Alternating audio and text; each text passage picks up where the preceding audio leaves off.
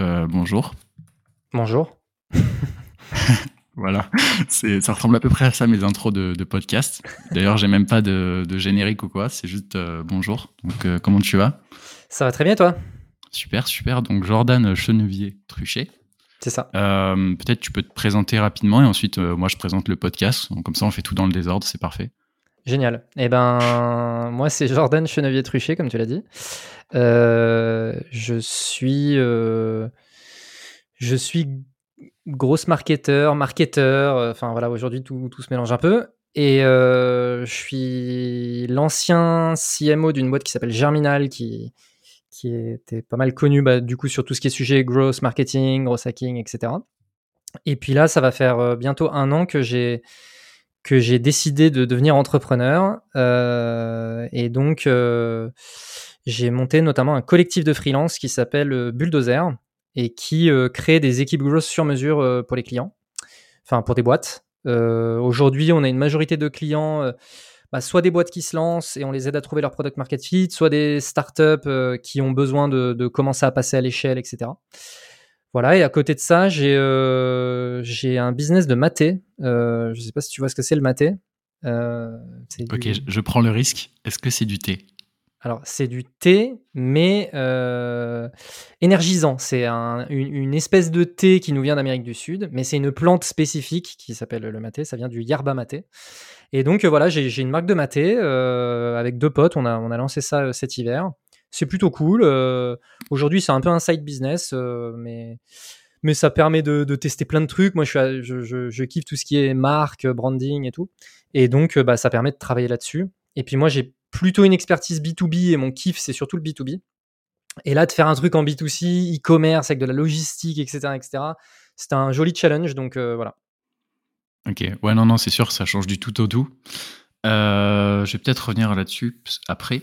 Euh, rapidement pour présenter, du coup, moi c'est Benjamin, je fais du web marketing, je suis en web marketing aussi.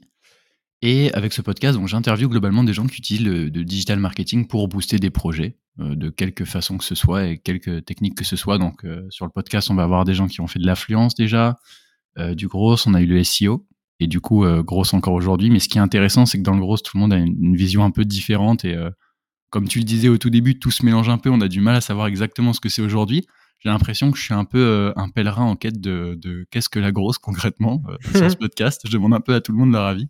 Du coup, ça va être intéressant de voir ce que tu en penses aussi euh, à ce sujet. Carrément. Parfait, parfait. Bah, du coup, euh, comment on peut faire ça? Peut-être que tu peux revenir sur ton parcours, euh, expliquer déjà qu'est-ce qui t'a amené dans ce milieu-là, pourquoi tu es arrivé chez Germinal, par exemple? Ouais. Alors, en gros, par où commencer? En fait, moi, quand j'étais. Bon, en fait, moi, mon kiff, c'est pas particulièrement. Enfin, si, j'ai un kiff pour tout ce qui est marketing, euh, growth marketing, etc. Mais mon kiff, c'est surtout l'entrepreneuriat, en fait. Euh, moi, j'ai toujours été intéressé. Euh, en fait, si tu veux, le truc, c'est toute mon éducation, globalement, c'est fait autour du fait de. Bah, tu sais, il faut faire des études, travailler dans une grosse boîte, etc. etc. En fait, moi, ce qui s'est passé, c'est en, 2016, j'ai mon premier vrai job après avoir fait des études. Tu vois, je, j'ai fait des études pour être acheteur, donc euh, rien à voir avec le milieu du marketing, etc. Euh, donc, euh, je me prédestinais à travailler dans l'industrie et donc, bah, voilà, j'ai fait, j'ai fait un master en tant qu'acheteur.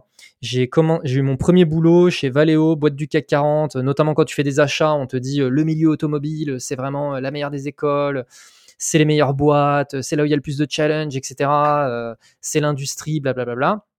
Donc moi en 2016, je débarque euh, dans cette boîte et puis en fait, euh, bah, ce qui se passe, c'est je fais un burn-out, tout simplement.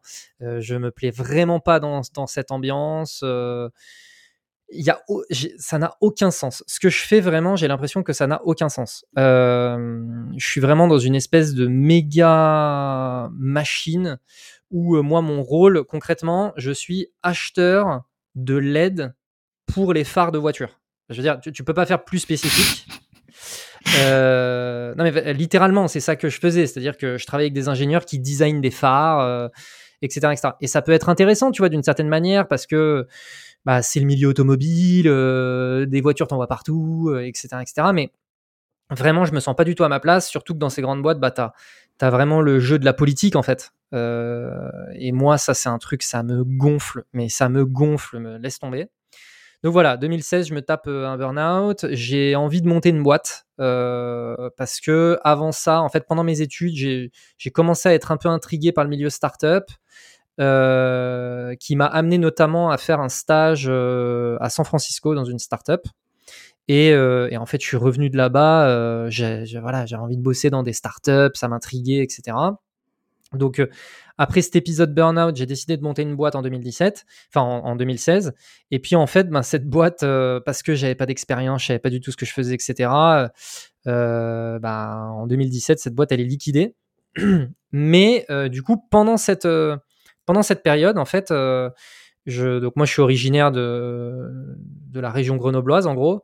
Et en fait, pendant cette période, j'allais bosser dans un espace de coworking à Grenoble où Grégoire Gambato, qui est l'ancien CEO de Germinal, bossait en fait, il bossait euh, là-bas à ce moment-là. Donc on fait connaissance et tout, le, feeling passe bien. Il y, a, un vrai feeling pro, tu vois. Euh, et donc, euh, et donc voilà, moi, ma boîte est liquidée. À, la suite de, et, en fait, un, truc assez important, c'est que du coup, pendant que je suis en train de monter ma boîte, je découvre le growth. en regardant les vidéos de The Family, etc., je découvre ce truc-là. Et ça me fascine. Je suis fasciné je mets en place des trucs pour ma boîte, ça fonctionne, etc. etc. Donc euh, hyper grisant, euh, je sens que je progresse, c'est top. En parallèle, du coup, Grégoire lui aussi s'intéresse à ce sujet, donc on se partage des tips et tout. Bon bref, il y a un moment donné, ma boîte, il euh, n'y a, plus de sous, ça marche pas, donc la boîte se fait liquider. Je me dis bon bah si j'arrive à trouver du boulot en tant que gross, c'est canon quoi, parce que c'est vraiment un truc qui me fait qui me fait kiffer. Et donc je postule dans des boîtes, Live Mentor, Spendesk, etc. Je me souviens. Et puis, euh, et puis on me, on me tèche de partout, quoi. Et, euh, et puis euh, j'appelle Grégoire. lui, il avait quitté son, il avait quitté l'espace de coworking. Je dis bah écoute, moi, j'ai du mal à trouver des missions en free. Si, t'entends des gens qui ont des besoins et tout, il me dit ah bah moi, il y a quelqu'un qui nous a planté. On a peut-être besoin de quelqu'un, tu vois. Je dis bah écoute, vas-y, moi je suis, je suis chaud d'aider. Et puis donc lui, lançait, il lançait Germinal à ce moment-là. Donc ils n'avaient pas de salariés, rien du tout, tu vois il, faisait tout en freelance. Et puis donc moi, je, je m'intègre au truc, euh, je fais une première mission, ça se passe super bien, une deuxième, ça se passe super bien. Et puis ils me disent, bah écoute, ça te dit, on te prend en CDI. Euh. et donc c'est comme ça que je suis devenu le premier salarié de Germinal. Et après, ben la boîte a grossi. Je me suis mis à gérer des clients, euh, à faire l'acquisition. C'est moi qui ai lancé l'antichambre, tu sais, le produit sur lequel il y a eu le pivot. Et puis, et puis j'ai fini CMO. Et, voilà, et depuis, bah, tu vois, je fais euh, du growth, de l'entrepreneuriat, etc. Et en fait, une des raisons pour lesquelles je suis parti de, chez Germinal, euh, c'est que moi, ce qui m'a fait kiffer dans l'aventure Germinal, c'était notamment au début le fait que, bah, tu vois, il y avait une énergie de dingue. On était euh, quatre mecs, il n'y a pas de bullshit, on est dans l'action, on se concentre sur la valeur. Et mon parcours, on s'en fout. Quoi, toi, tu as été acheteur, tu connais rien au growth, tant pis, tant que tu es capable de délivrer, on s'en fout. tu sais pas faire, bah, vas-y, on va sur Google, on va sur YouTube, on apprend comme ça, quoi, tu vois. Et, du coup, c'était vraiment l'état d'esprit entrepreneur. Et moi, j'avais l'impression que, bah, tu vois, je vivais Germinal comme ma boîte, quoi, tu vois. Puis bon, bah, il y a un moment donné où quand la boîte elle grossit, bah, c'est plutôt clair qu'en fait c'est pas ta boîte et que tu es un salarié.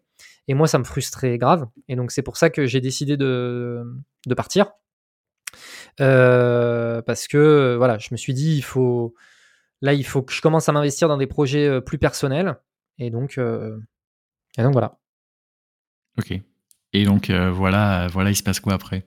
Bah du coup après, je, je, monte le collectif. et puis et puis la petite boîte e-commerce. Je réfléchis à d'autres projets, tu vois. Moi j'ai vraiment ce truc de je veux entreprendre j'ai plein d'idées, j'essaye de monter des, des, business, il y a des trucs, euh, ça a commencé à avoir le jour, puis en fait, je me suis dit que ça n'avait pas de sens, j'ai arrêté, puis, enfin, tu vois. Et là, le collectif, euh, qui est mon activité principale aujourd'hui, là, on a fait à peu près, euh, alors tu vois, en fait, on a lancé le collectif il y a en septembre 2021. De septembre à décembre, on n'a fait aucune mission avec le collectif. Pourquoi? Parce qu'on se cherchait, on se faisait pas encore suffisamment confiance. Donc en fait, on prenait que des missions en freelance. Moi, on, avait du lead, mais en fait, je le convertissais pour moi, ou alors je me disais ah bah tiens, ça c'est plutôt un truc pour Enguerrand, qui est mon associé avec qui, euh, qui est le cofondateur euh, du, du collectif. Ah, ça, c'est plutôt pour telle personne, etc. Tu vois, on faisait un peu d'émissions en freelance. Puis il y a eu un moment donné, on s'est dit, non, mais c'est quand même dommage qu'on puisse pas utiliser la puissance du collectif, tu vois. Venez, on commence à vraiment créer des, des teams, quoi. Et donc, on a commencé à vendre des missions en team à partir du mois de janvier. Et là, euh, on s'apprête à atteindre euh, les 500 000 euros de CA. Je pense que sur la première année, du coup, on va faire, euh, on va faire un million d'euros de CA. Et ça, aujourd'hui, c'est mon activité principale. Énorme, énorme. Bah, c'est intéressant, tu vois. je savais pas du tout que c'était un collectif. Pour moi, c'était peut-être. Enfin, j'avais vu collectif, mais dans ma tête, c'était peut-être une pseudo-agence ou autre. J'ai un peu la problématique parce que globalement, en termes de temps, je peux pas vendre plus de TJM. Et j'ai des leads, des demandes entrantes. Et euh, les gens, euh, je les refoule pas, mais je suis en mode oui, je vais voir plus tard. En fait, je dois avoir à peu près, euh, j'en parlais pas plus tard qu'il y a deux secondes à Vincent, mais je dois avoir cinq demandes en attente et je suis là en mode ben, j'en fais quoi en fait parce que j'ai pas le temps de les traiter, tu vois. Et à un moment, je me suis dit, est-ce que je monte une agence? Bah, Monter une agence, c'est bien, mais bon, 30% ou soit 50% de renta, bon, énormément de travail, de gestion, d'employés et tout. C'est un peu embêtant. Et toi, tu t'es dit, montons un collectif du coup. C'est quoi la différence entre un collectif et une agence? Bah déjà en fait, en gros, déjà la problématique de départ est de pourquoi on a créé un collectif. En fait, on a créé un collectif parce que moi j'avais de la demande pour euh, du free, mais sauf que les boîtes quand elles venaient me voir, en fait, elles avaient besoin d'une équipe. En fait, elles mm. me disaient bah on a besoin de quelqu'un qui gère euh, ça plus ça plus ça plus ça plus ça. Et je oui, mais moi je peux pas faire ça tout seul en fait. Euh, là, vous avez besoin d'une équipe complète. Et donc j'étais obligé de refuser alors que c'était des belles boîtes, des belles opportunités, des, des belles missions. Enguerrand, je discute avec lui. Donc, pour, la petite anecdote, Enguerrand, en fait, c'est euh, l'ancien head of growth de Ornicar. Et ça a été mon client chez Germinal. c'est comme ça qu'on s'est rencontrés. C'était mon client. Et donc, euh, euh, je quitte Germinal. Et puis, donc, un jour, je ramène mon ordinateur dans les bureaux. Et puis je le croise, je lui dis bah, qu'est-ce que tu fais là et tout? Il me dit ah ouais bah je venais discuter avec Paco et tout machin. Bon qu'est-ce que tu fais toi? Et Je dis bah, bah j'amène mon ordi, j'ai quitté Germinal. Il me dit mais non mais attends mais moi j'ai quitté Ornicar et tout, faut qu'on reste en contact et tout parce qu'il y avait vraiment eu un bon fit pro avec lui. Et puis euh, on discute, il me dit bon alors tu bosses sur quelle mission et tout machin? Puis je lui dis bah voilà moi j'ai des problèmes. Ok je fais des missions en free c'est cool et tout mais en fait euh, je, je sais pas il y a des opportunités, je passe à côté euh, de ces opportunités alors qu'elles pourraient être hyper cool il me dit, j'ai exactement le même problème. et donc je dis, bah viens, on essaye de, monter un collectif. Et c'était le moment où, tu sais, il y a la, je sais pas si tu as déjà entendu parler de la plateforme euh, Collective Work, euh, qui est une boîte de eFounders, du startup studio eFounders, où en gros, ce qu'ils font, c'est bah, justement, ils essayent d'encourager les free à se, à se monter, à monter des collectifs, tu vois. Et donc moi j'avais entendu parler de ça, et puis je vais sur le site, et puis on en discute avec Enguerrand, on se dit bah viens on monte un collectif, on essaie de voir ce que ça donne, tu vois. Euh, et, en fait, l'idée, c'était de se dire, nous, on, a vraiment... Je vais donner un peu les avantages et les inconvénients aussi de l'agence, parce que moi, chez Germinal, j'ai fait de l'agence aussi, donc je, connais un peu le, sujet, tu vois. Le truc, c'est nous, on connaissait dans notre réseau des freelances hyper talentueux. Ces freelances hyper talentueux, ils ont énormément de demandes, ils gagnent très bien leur vie, etc. Si tu leur dis, ça te dit de devenir salarié, ils vont te dire, mais qui je vais me faire chier être salarié? Je peux bosser deux jours par semaine, euh, me faire le salaire d'un salarié. Je reste dans mon expertise, euh, je kiffe ce que je fais, euh, voilà. Et donc en fait, nous on s'est dit, bah il y a ces gens qui sont vraiment des experts, inemployables. Et en fait, bah, on pourrait travailler avec eux et faire des teams avec eux. C'est quand même le kiff, tu vois. Tu te dis que tu travailles avec ces gens-là, tu montes des équipes et tout. Et puis, et puis il y a aussi ce truc de quand tu travailles en collectif, vu que tout le monde est freelance, tout le monde met un petit peu en jeu sa marque personnelle, euh, etc. Et donc, l'engagement des gens, il est hyper fort. Donc, moi, je te mets dans la team, je te mets dans une team avec moi. Si jamais tu, tu, te foires, bah, tu sais que je te remettrai pas sur euh, une mission, en fait. Et donc, tout le monde, c'est comme si tout le monde était, c'était c'est une team d'entrepreneurs, en fait et tout le monde fait en sorte de tout donner pour le client, pour réussir la mission, etc. etc. Donc, si tu veux, tu as un niveau d'engagement qui est fort, et donc tout le monde est hyper responsable de son sujet. Et donc, moi, si admettons, je suis le head of growth de la mission et que je fais mon équipe, j'ai une confiance totale en mon équipe. Et donc là, la différence majeure avec une agence, je suis désolé, je vais un peu tailler les agences, mais je suis un peu passé par là, donc je, je connais un peu les vices de l'agence. Quand tu es une agence, vu que tu recrutes des gens et que de toute façon, les talents, les vrais grands talents, ils vont pas venir chez toi, ce qui se passe, c'est que ton enjeu numéro un, c'est créer des process suffisamment bons pour que même un débutant, il soit capable d'apporter de la valeur rapidement à un client. Tu prends un stagiaire, tu le fais passer dans la moulinette de ton process d'onboarding, et à l'issue de ce process d'onboarding, ça y est, s'il suit parfaitement la trame que tu lui as donnée, il va être capable de faire une Facebook Ads à peu près correcte. Ok? Le truc, c'est que ce n'est pas un talent, c'est un process. En fait, quand tu es une boîte et que tu bosses avec une agence, tu as l'impression d'acheter du talent, mais en fait, tu achètes du process. Nous, de notre côté, bah, en fait, on se dit, les process, c'est pas très compliqué à monter. En revanche, les talents, c'est très difficile à obtenir. Bah, nous, en fait, on va se positionner en, miroir de ça. C'est-à-dire que si tu viens chez nous, tu n'auras peut-être pas le process millimétré, etc., etc., même si, honnêtement, ça commence à être un peu le cas chez nous, mais tu auras des talents, jamais tu pourras les avoir dans ta boîte autrement qu'en travaillant avec nous. Tu, vois la différence? Et donc, c'est pour ça que le, le nous, c'est un peu là-dedans qu'on s'est positionné. Et en fait, tous, il y a un truc, c'est on vit le collectif comme un, comme un passage tous les membres du collectif ont d'autres ambitions dans leur vie que d'être free, que de travailler pour le collectif, etc. En fait, là, on est tous en train, on est juste en train de se dire, franchement, c'est le kiff de bosser avec des gens talentueux qui vont, pouvoir nous faire monter en compétences, faire travailler l'intelligence collective. Moi, je veux dire, même pour, ma marque de maté, j'appelle Christian, euh, c'est un, vrai use case que je te donne. Hein. J'appelle Christian, je dis ouais Christian, euh, j'ai mis mes Google Ads, mes Google Shopping et tout machin. Euh, bon, je commence à avoir des résultats, mais je sais pas, j'ai l'impression que je, passe à côté d'opportunités. Tu peux jeter un œil, s'il te plaît? Il jette un œil deux secondes, il me dit ah ouais là tu devrais faire ça et tout machin, trop cool. Et Christian, c'est un expert Google Ads. Et, tu vois en fait, tu as ce truc, je sais pas de je sais pas, de, de, de, de, potes euh, qui veulent euh, se pousser vers le haut. Parce que de toute façon, on sait très bien, je veux dire, il n'y a pas d'enjeu de politique comme dans, qui pourrait y avoir dans une agence, par exemple, où je veux prendre le poste de manager et tout machin. Nous, ça nous arrive d'appeler des gens et de dire, ça te dit, on te met sur cette mission, et cette personne, elle dit, franchement, le client m'intéresse pas. Fine. tu s'en fous. Et moi, je trouve que cette honnêteté-là, elle fait plaisir. Ok, c'est intéressant parce que dans le même temps, tu gardes en fait la, meilleure partie que tu as préférée de ton expérience dans, dans l'agence précédente chez Jeremy, dans le sens où euh, l'instant où tu as l'impression d'être vraiment entrepreneur et de, participer à fond dans le projet. Quoi. Complètement. En fait, tu l'as recréé dans le collectif, mais euh, duplicable à l'infini, si je peux dire. Exactement. Exactement. Et après, tu vois, sur le côté duplicable à l'infini, quand tu es une agence, tu peux aussi avoir cet enjeu de croissance de l'agence. Nous, croissance du collectif, qu'est-ce qu'on en a à cirer, tu vois? Nous, ce qu'on mmh. veut, c'est bosser. En fait, il y a une partie du marché aujourd'hui, c'est les gens qui sont complètement insatisfaits des agences parce qu'on leur a mis les stagiaires dans les pattes et ils sont complètement dégoûtés parce qu'ils pensaient acheter du talent et ils ont réalisé qu'ils achetaient du process. J'en ai tous les jours. Tous les jours. Voilà. Tu vois? Donc, il y a cette partie du marché-là. Du coup, ils viennent nous voir, ils nous disent euh, Par contre, on veut pas les stagiaires. Je dis Mais on n'a pas de stagiaires. Euh, nous, tu, regardes les gens qu'il y a dans le collectif, euh, de toute façon, tu n'arriveras jamais à les embaucher. Tu vois ce que je veux dire? Et, donc, tu vois, tu as, ce, truc de marché, de toute façon, il est là. Et bah nous, je veux dire, si demain, aujourd'hui, tu vois, on va, encore une fois, on va peut-être faire un million d'euros cette année, c'est absolument incroyable, blablabla. Bla, bla, bla. Peut-être qu'on aurait fait 3 millions, peut-être qu'on aurait fait 500 000. J'en ai à faire. tout le monde a son TJM. Euh, tout le monde, euh, quand on vend nos missions, euh, le, TJM de tout le monde est respecté. Moi, je veux dire que je fasse un million avec le collectif ou 500 000 avec le collectif, je pense que je gagne le, que j'ai une pari.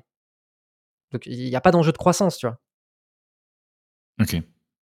Alors, du coup, comment ça se passe? Alors, ça, on s'écarte du sujet, mais bon, c'est pas grave, c'est juste, je suis curieux. au niveau devis, etc., c'est genre, tout le monde envoie son devis. Le client se retrouve avec 35 devis. Non, du coup, en fait, ça, euh, ce qu'on a fait, c'est on a packagé deux offres. On les a packagées, donc elles ont un pricing packagé et tout, tu vois. Et à l'intérieur de ce package, on sait que c'est euh, un TJM moyen de temps, euh, c'est tant de personnes, blablabla. Après, ça, c'est nous qui gérons. Et donc, moi, aujourd'hui, tu vois, euh, je, c'est moi qui envoie, parce que moi, ma, ma société, en fait, c'est une SAS. Donc, en fait, ce que je fais, c'est que c'est moi qui envoie devis facture au client et ensuite, c'est moi qui récupère les devis, les factures de tout le monde. Et qui paye. Comme ça, pour le client, il a une facture à payer, c'est nickel. C'est comme s'il bossait avec une agence. Sauf que bah, moi, après, d'un point de vue administratif, euh, c'est moi qui gère tout, tu vois. Ok, je vois. Et ça va, niveau fiscal, vous ne faites pas trop euh, embourbé non, avec ce système-là? Non, franchement, euh, Bah pas du tout parce que du coup moi c'est comme si euh, enfin tu vois fiscalement c'est bah j'ai j'ai mon chiffre d'affaires du coup qui est très très élevé parce que c'est moi qui bah ouais parce que c'est moi qui facture tout enfin tous les clients sauf que bah, j'ai beaucoup beaucoup de charges parce que bah, je paye les gens Ouais, donc au final, tu retombes sur tes pattes Bah, normales, quoi. do- do- la- et la différence ce qui reste c'est bah moi euh, ce que j'ai touché sur la mission tu vois Ok, je vois. Non, mais c'est intelligent, ok. C'est intelligent comme système. Et du coup, euh, tu m'expliques qu'on forme des équipes spécialement pour le client. Euh, est-ce que tu as un exemple Alors, euh, bon, je sais que souvent, on, on parle pas trop des missions, etc., dans ce secteur, mais est-ce que tu auras un exemple de mission euh, sympa que tu as fait où, où tu peux expliquer bah, les strates que tu as mis en place, comment ça s'est organisé avec le collectif? Bah alors, déjà quand je dis on met en place des équipes sur mesure pour les clients, ce que ça veut dire c'est bah, si toi par exemple tu as une marque e-commerce, je vais pas te mettre une équipe experte en B2B. Logique. Oui, sauf que dans les agences, ça peut se produire. Ah, D'accord.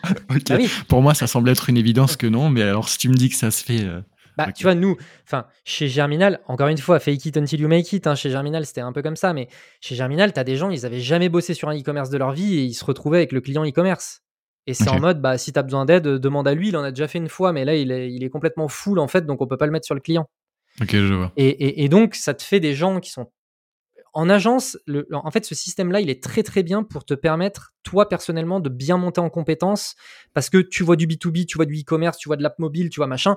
Moi, aujourd'hui, j'ai un profil assez généraliste et je suis vraiment capable d'identifier ce que le e-commerce devrait prendre du B2C, ce que le B2C devrait prendre du e-commerce, blablabla, tu vois. Mais nous, là, pour nos clients, par contre, on décide de, de mettre des équipes de gens qui ont déjà de l'expérience dans leur domaine. Et après, donc, pour, pour te dire euh, le type de mission un peu sympa, euh, un peu sympa qu'on peut faire, aujourd'hui, nous, on a, euh, on a des clients dans plein de domaines.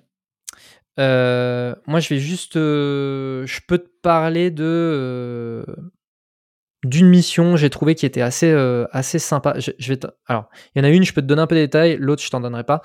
Mais euh, il y a une mission euh, qui est assez sympa sur lesquelles on a fait des trucs assez cool. C'est, tu vois, les magasins de Jennifer? Ok. Non, En je vois pas du tout. Attends, je vais checker sur Google.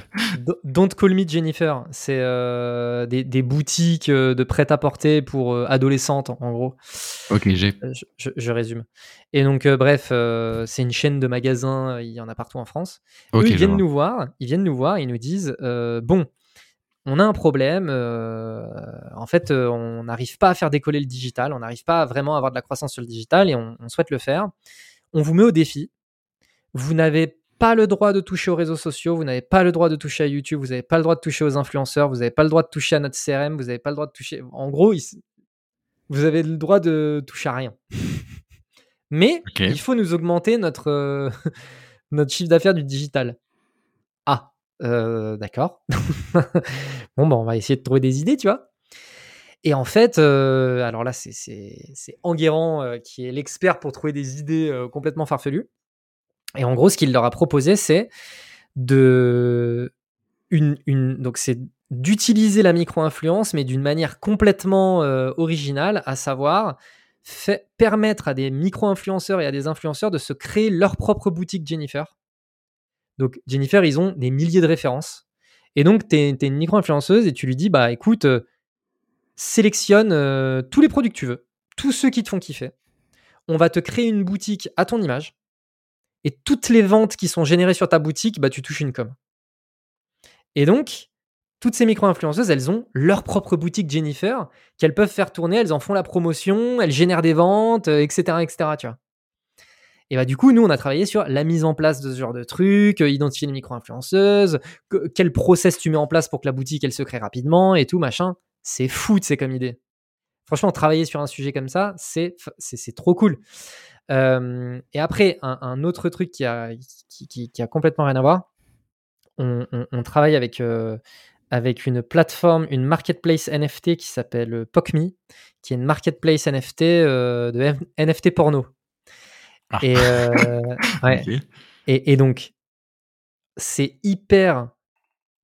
Enfin, je veux dire, ok, euh, tu peux parler porno, euh, tu peux penser ce que tu veux du secteur. Bon, déjà, c'est un secteur qui, Qui fait qui beaucoup d'argent. qui, bah, ouais, mais au-delà de ça, je veux dire, euh, il y a énormément de consommateurs, etc., etc. Faut, faut, faut pas se cacher, tu vois, derrière une espèce d'hypocrisie. Je veux dire, le, le truc il tourne, il y a des consommateurs, il y en a toujours eu, il y en aura toujours. Enfin, je veux dire, faut arrêter de, tu vois, faut, faut pas, faut, faut pas se mentir non plus, tu vois. Sauf que, bah, c'est des, enfin, tu vois, c'est une manière de faire du marketing et du growth qui est quand même très, très particulière. Les régies traditionnelles, elles t'interdisent de, de, de faire du marketing dessus à ces sujets, euh, etc., etc. Et donc, c'est constamment comment est-ce que tu peux arriver à toucher ton audience et tout, machin. Et donc, c'est des sujets qui sont, euh, qui sont vraiment passionnants, en fait. Hum, hum, hum. Ouais, parce que j'avais entendu, j'avais déjà écouté un podcast, alors je crois que c'était sur Marketing Mania ou un truc comme ça, ils avaient interviewé un, un type qui vend de la formation, mais dans le porno. On aura, on aura parlé de tout sur ce podcast, c'est ça qui est cool. Il n'y a aucune barrière. Euh, mais il disait, ouais, tous les outils sont différents parce qu'en fait, euh, tous les outils classiques, style euh, PayPal, Stripe, enfin, tous ces trucs-là, en fait, ils acceptent pas dès que ça touche au porno. Exactement. Donc en ouais. fait, il y a tous des écosystèmes différents, tous les logiciels pour créer des sites sont différents, tout. Tu réapprends tout en fait. C'est Ouais, un autre monde. C'est c'est scindé, je sais pas. C'est c'est dans une boîte hermétique. T'as les outils pour ce type de business là et ouais, c'est assez incroyable. Et puis, du coup, là, tu vois, c'est, c'est, on parle à la fois de crypto et à la fois de porno. Donc, les challenges, ils sont quand même très importants, tu vois. Euh, pourquoi? Alors c'est marrant parce que c'est déjà la deuxième fois qu'on parle de crypto. J'ai l'impression il y a pas mal de gens dans le gros qui qui touchent vite fait de loin à la crypto. Mais pourquoi les enjeux sont importants euh, C'est-à-dire? Bah, ce que je veux dire, c'est euh, faire du marketing côté crypto, c'est très particulier. Et faire du Mhm. marketing côté porno, c'est très particulier. Donc la combinaison des deux, je t'explique même pas. Ah, d'accord, ok. Alors, c'est une question que je pose à pas mal de monde en ce moment, mais ça veut dire quoi pour toi faire du, du marketing euh, dans la crypto? Bah, alors là, tu vois, typiquement, ils ont deux enjeux. C'est un, faire en sorte qu'il y ait plus de gens qui achètent euh, leur crypto. Donc, tu as du marketing côté investisseur. Et c'est faire en sorte qu'il y ait plus de gens qui s'inscrivent sur leur plateforme et achètent leur NFT. Et donc là, tu as un enjeu de marketing auprès de consommateurs de porno. Tu vois? Et donc, bah, c'est des mécanismes qui sont très différents et tu dois, tout le temps être dans une espèce de,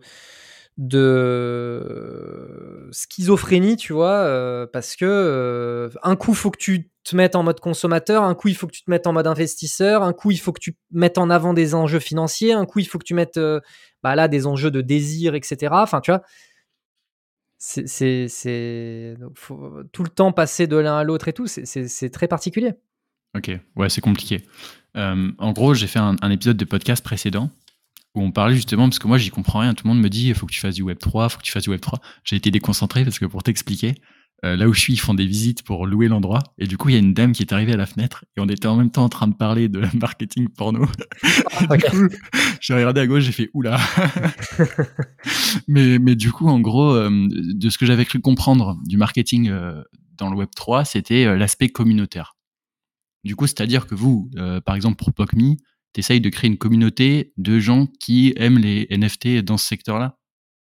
Concrètement, c'est quoi vos strates, en gros, euh, pour faire connaître un peu ça, pour développer le projet?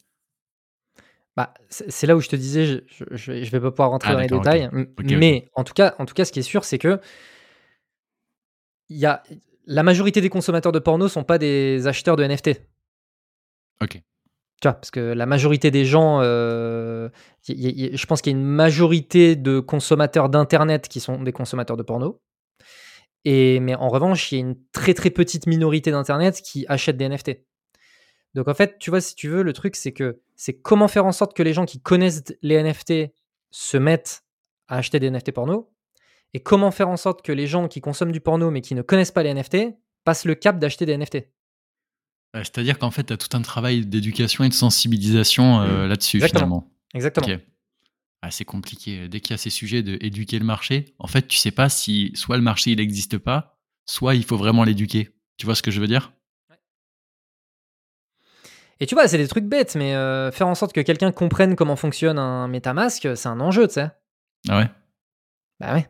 La majorité des gens, ils savent pas comment utiliser MetaMask. Ok. Je dis ça parce que moi non plus, je sais pas utiliser. Bah, bah voilà, tu vois. je me suis jamais renseigné en fait. tu, tu ne sais pas comment utiliser MetaMask et la réalité c'est que ben si tu veux acheter euh, tu vois c'est une grosse problématique parce que si tu veux acheter euh, des NFT sur cette plateforme, bah, il faut que tu détiennes le token de la plateforme. Ce token de la plateforme, il s'achète sur un exchange particulier. Donc, il faut que tu te crées ton compte sur cet exchange particulier. Il faut que tu saches comment acheter ce token.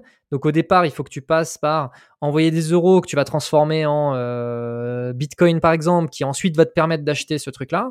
Ensuite, ce truc-là, il va falloir que tu l'envoies sur ton MetaMask. Le MetaMask, il va falloir que tu le connectes à la plateforme c'est, tu vois, faut quand même y aller. Hein. Ok.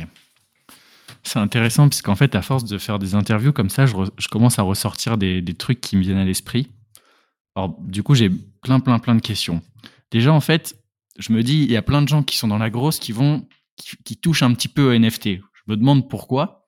Et en fait, je me fais la réflexion, peut-être que c'est juste parce que euh, généralement, les gens qui sont dans la grosse sont des gens qui kiffent apprendre et, euh, et euh, développer leurs compétences. Je sais pas ce que tu en penses. Répète. je vais peut-être un peu loin dans la philosophie là. Mais en gros, je me dis, s'il y a autant de, mecs dans le, dans le gros hacking, etc., dans la grosse qui vont vers les NFT, euh, la crypto, le Web 3, c'est peut-être parce que finalement, les gens dans, dans le gros, c'est des gens qui aiment bien euh, itérer, apprendre, euh, tester, tout en se développer. Je sais pas ce que tu en penses. Bah, il y a deux trucs. C'est. En fait, là, sur, sur les sujets du Web 3, il y a quand même, y a quand même deux trucs. C'est que tout le monde dit que c'est l'avenir tout le monde sait qu'il y a de l'oseille. Donc euh, apprendre du Web 3, euh, c'est aussi euh, pouvoir se dire, tu vois, faut, faut, être honnête quand même. je pense qu'il y a beaucoup beaucoup de gens qui s'intéressent au Web 3 parce qu'ils savent qu'il y a de l'argent à se faire et que ils ont entendu partout que c'était l'avenir. Donc en fait, si tu te positionnes aujourd'hui sur le marché du Web 3, potentiellement, c'est pas compliqué de devenir un expert du Web 3, il y en a pas. Tu as fait une mission en Web 3, tu es un expert en Web 3. tu vois? Et, et même si cette mission est un échec, c'est ça le plus fou, tu vois. Donc aujourd'hui, il y a énormément de growth qui effectivement sont dans cet état d'esprit de ils souhaitent tout le temps apprendre des nouvelles choses, mais s'ils vont dans le Web 3, c'est parce qu'ils savent que c'est très intéressant, c'est une opportunité. C'est vraiment une opportunité d'apprendre dans le Web 3 parce que euh, ils comprennent bien que c'est pas les mêmes pratiques que dans le Web 2. Ils savent qu'il y a de l'argent à se faire. Ils se disent c'est une opportunité de carrière pour moi, etc. Enfin, tu vois, faut être honnête là-dessus, quoi. ouais, donc les grosses sont juste des opportunistes alors. je, rigole, je rigole. Pas que, mais tu, vois, euh, mais, mais, mais, tu vois, même, je, veux dire, moi, aujourd'hui, je vois par exemple des personnes qui travaillent dans la finance, euh, même, même des personnes qui font de la comptabilité, qui se spécialisent en Web3, parce qu'ils savent que le futur. Comptable Web3 Mais oui c'est-à-dire, il te fait tes factures, euh, tes factures en NFT pour être sûr que tu les perdes pas. Non, mais tu vois, tu es une entreprise qui bosse dans le Web 3. Ouais. Tes fournisseurs, tes clients, ils vont vouloir te payer en Web 3. Du coup, comment tu la gères ta compta? Ah, Sachant que... que... du coup, euh, tu reçois sur. Attends, comment c'est quoi les, noms des. Tu reçois sur ton Payfit, c'est ça, euh, des bitcoins? Non, ça marche pas. Non, c'est. Euh, bah, aujourd'hui sur Payfit, non, mais par contre, tu peux avoir des, plateformes. Bah, tu vois, par exemple, là, nous dans le collectif, on a Mathieu qui est le head of growth de Request. Request, c'est justement une plateforme qui te permet de te faire payer en crypto. Ok. Donc aujourd'hui, tu as plein de boîtes qui payent leurs salariés en crypto. Ah bon? Oui, tu as des boîtes qui payent, euh, bah, les boîtes qui bossent dans la crypto, les boîtes en Web3. Request, par exemple, donc c'est une boîte dans le milieu crypto, ils ont demandé à Mathieu, est-ce que tu veux qu'on te paye en euros ou en crypto? Un truc de fou. Et donc, ben, comptablement, comment tu fais? Tu as payé tes salariés en crypto, tes fournisseurs, ils tu les payes en crypto, tes clients, ils te payent en crypto. comment tu fais pour gérer la compta? Mais attends, mais c'est réel ça? Attends, pour moi, c'est très très loin. Euh, des boîtes qui payent en crypto, c'est que des boîtes dans la tech ou. Mais attends, mais nous, notre client euh, PocMe, là, il nous ah paye, bah. euh, il ah, nous paye une partie de la facture en crypto. Mais du coup, tu fais comment pour l'encaisser? C'est-à-dire, et du coup, tu la déclares en euros? Du coup, tu déclares un taux de conversion. Ok. Mais ce taux de conversion, il varie chaque seconde. Oh là là. Donc c'est pour ça que tu dis il y a des comptables qui spécialisent là-dedans. Ah parce que tu as eu le problème en fait. Moi, mon comptable, mon comptable, je vais le voir, je lui dis euh, j'ai un client, il va me payer en crypto, comment ça se passe? Et il me dit ben on va trouver. D'accord. tu vois Parce qu'il sait pas oh en fait. Mon Dieu, les pauvres. C'est-à-dire que tu as des mecs, ça fait 40 ans qu'ils sont dans leur métier, rien n'a bougé, et d'un coup, tu as un type qui vient toquer à leur porte, il leur dit bonjour. Exactement. Comment je vais Je reçois de la crypto. Et tu vois, tu as, as, des comptables, je pense, qui sont en mode viens pas me parler de ça, tu fais une erreur. Moi, mon comptable, il m'a dit écoute, euh, j'en sais rien, on va voir, une chose est sûre, c'est que je pense que tu es, le premier à me poser la question, mais je suis convaincu que dans 5 ans, il y aura plein de boîtes qui me poseront la question. Donc, on, t'es mon crash test, on va trouver, euh, voilà, et il faut que j'apprenne. De toute façon, il faut que j'apprenne parce qu'il va falloir que je m'y mette. Excellent, il est dans le bon mindset, c'est cool ça. il est dans le bon mindset, tu vois. Mais la première fois, tu sais, euh, je l'appelle et je lui dis Ouais, Sylvain, euh, je vais me faire payer en crypto, ça se passe comment? Il a rigolé. ok, d'accord. Non, mais bien joué, bien joué. Ok, ok. Et du coup, euh, je passe vraiment d'une question à l'autre parce qu'en fait, je me suis fait des post-it avec les questions qui me viennent au fur et à mesure, t'as vu? Ouais. Euh, tu disais que tu étais plutôt généraliste. Donc, toi, tu fais des, des teams. Euh, donc, toi, en fait, tu es plutôt le leader de la team, c'est-à-dire celui qui organise le projet, en gros. Ouais, moi, j'ai plutôt un profil. alors, je suis, je suis pas mauvais en exécution sur certains leviers, mais moi j'ai plutôt ma force, c'est plutôt la strat, euh, la vision d'ensemble, euh, etc. Donc en fait, moi généralement j'ai plutôt un profil head of growth.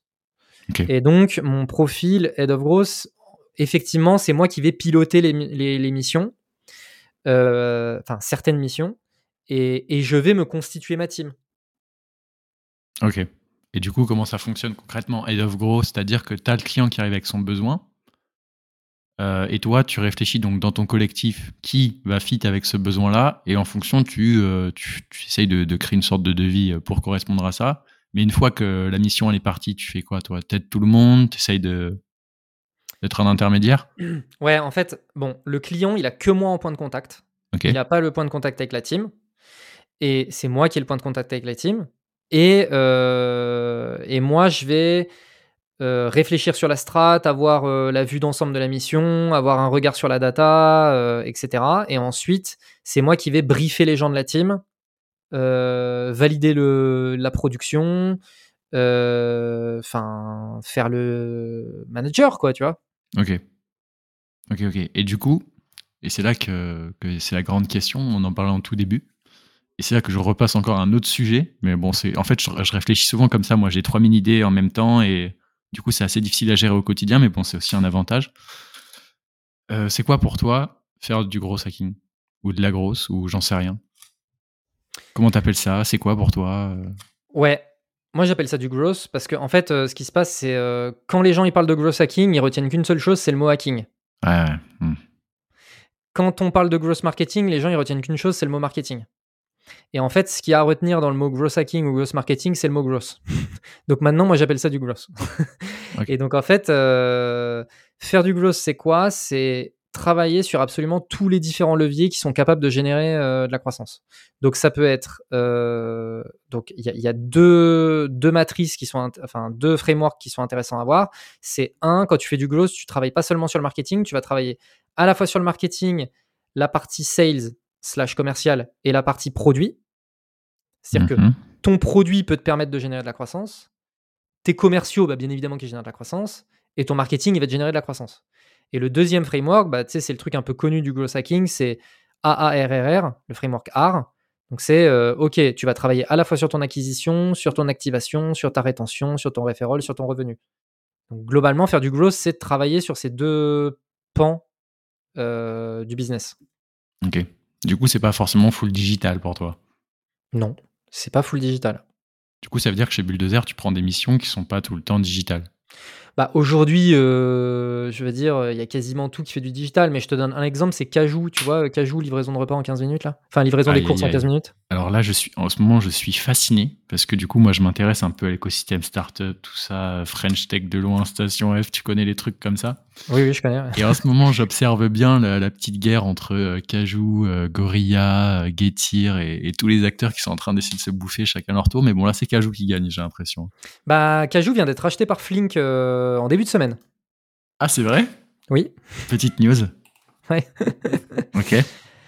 Donc, euh, donc Cajou, nous, on a, on, a bossé avec eux l'année dernière, et en fait, euh, c'était Enguerrand qui était sur la mission, et en fait, ce qui s'est passé, c'est que Enguerrand, il, regarde la data à fond et tout machin, et en fait, il se rend compte que l'opportunité sur laquelle il double pas la mise, c'est le, le, le, le, offline, en fait, le fait d'aller distribuer des flyers, euh, des machins comme ça. Donc en fait, nous, avec le collectif, à ce moment-là, ce qu'on a mis en place, c'est distribution de flyers, de la PLV dans les Uber, des trucs comme ça, tu vois. C'est pas du digital. Ok, je vois.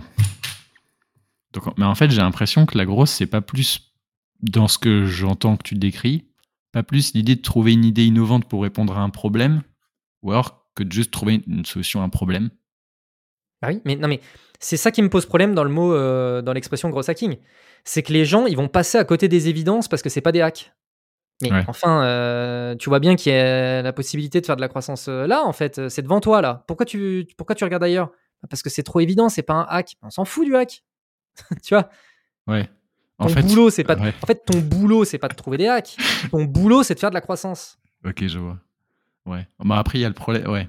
En fait, c'est en train de se PowerPointiser. C'est-à-dire que les gens, ils veulent euh, se casser la tête alors que parfois, tu peux juste faire euh, simple, quoi.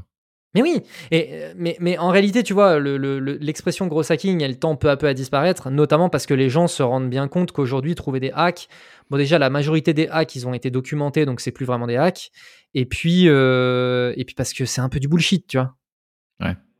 Et en fait, il y a cet aspect, j'en parlais dans le podcast précédent, mais un peu l'aspect vaudou, en mode, viens chez moi et je vais trouver mais le secret magique pour faire exploser ton entreprise. Euh. Tu vois, nous, il y a des gens, ils viennent nous voir, ils nous disent Oui, moi, je veux, euh, ce que je veux, c'est euh, au lancement de mon produit, je veux qu'il y ait du buzz et tout. Je pense que le raw hacking, c'est la bonne solution. Moi, la personne, elle me dit ça, je lui dis Écoute, on va pas bosser ensemble, en fait. En plus, déjà, ça veut dire que le client, il n'a pas de budget s'il veut des hacks. Non, mais voilà. Il veut trouver un truc pas cher, gratuit pour, pour faire exploser son entreprise. C'est en mode Oula. Alors, comment te dire que du coup, ça va pas pouvoir le faire? Non, mais voilà, tu vois, c'est un peu le truc. Euh, c'est. Ouais, c'est. C'est pour ça que je parle pas de gros hacking. Ok. Et du coup, sur la marque de thé, parce que là, je pense que tu vas pouvoir peut-être un peu plus parler de ce que tu mets en place, euh, vu que tu connais énormément de choses. Qu'est-ce que tu mets en place pour faire connaître un peu cette marque de thé? Est-ce que tu peux nous, nous expliquer euh, tout ça? Alors, c'est une marque de maté. C'est pas pareil, le maté et le thé? Non, c'est pas pareil le maté le mais le, le maté, c'est un thé énergisant. Non, mais c'est une manière un peu raccourcie d'expliquer le truc. Mais non, euh, encore une fois, le, le thé, c'est un type de plante. Le maté, c'est un autre type de plante. Donc, ah oui, euh, d'accord, ok, donc c'est différent. Ouais. C'est différent, mais par contre, ça se consomme de la même manière. C'est-à-dire que ton thé, tu vas le faire infuser dans l'eau chaude. Ton maté, tu vas le faire infuser dans l'eau chaude. Ok. Tu vois, c'est pour ça que c'est très proche. Tu peux avoir des matés aromatisés comme tu as des thés aromatisés, mais c'est pas le c'est pas le même produit, c'est vraiment quelque chose de particulier, tu vois. Et, traditionnellement, un maté, ça se consomme dans une tasse particulière qui s'appelle une calebasse, avec une paille filtrante qu'on appelle une bombilla, etc. Bon, je te laisserai aller regarder, mais euh, donc après nous, moi, ce que je fais aujourd'hui, encore une fois, c'est pas mon activité principale, donc je peux pas non plus, euh, tu vois, il y, a un peu des étapes. Euh, il y a des étapes sur lesquelles tu peux pas. Tu es obligé d'y passer. Nous, là, aujourd'hui, ce qu'on fait avec notre marque de maté, il y a, a vraiment rien d'original, mais déjà, le gros, gros, gros sujet, ça a été un sujet de positionnement. C'est il y a déjà des marques qui se positionnent sur le marché. Comment est-ce qu'on peut se positionner d'une manière complètement différente d'elles? Comment est-ce qu'on peut attaquer une toute petite partie du marché et lui faire comprendre à cette toute petite partie du marché que on est la solution à leurs problèmes. Euh, et donc, euh, donc il y a eu un gros travail de branding, euh, de positionnement, etc. au départ, qui sont des sujets moi que, j'adore. Et ensuite, ben, à partir de ce point de départ, et ben derrière, il faut travailler sur tous les assets qui vont permettre de, de t'aider dans ta distribution. Shooting photo, shooting vidéo, etc. Donc ça, nous, en fait, on est trois cofondateurs. Et il y a notamment Léo, euh, qui est l'ancien directeur artistique de Germinal, et qui, lui, est très bon en photo, vidéo, identité graphique, etc. Et donc, en fait, bah, je veux dire, nous, on a eu cette chance de se dire, bon, bah, en fait, on s'est loué une, baraque, euh, on a demandé à Manana de venir, euh, et on a fait des shootings photos, des shootings vidéo, et on a fait ça nous-mêmes, et, on, et voilà. Et, hum, et en fait, euh, derrière, bah, c'est euh, lancer des Facebook Ads, Instagram, lancer une stratégie Insta euh, pour commencer à avoir des followers. là, en ce moment, on travaille sur une stratégie de micro-influence, des Google Ads, réfléchir à une stratégie SEO, Euh, sur la distribution, est-ce qu'on se lance en B2B Oui, comment on peut tester le B2B en étant sur Encore Store?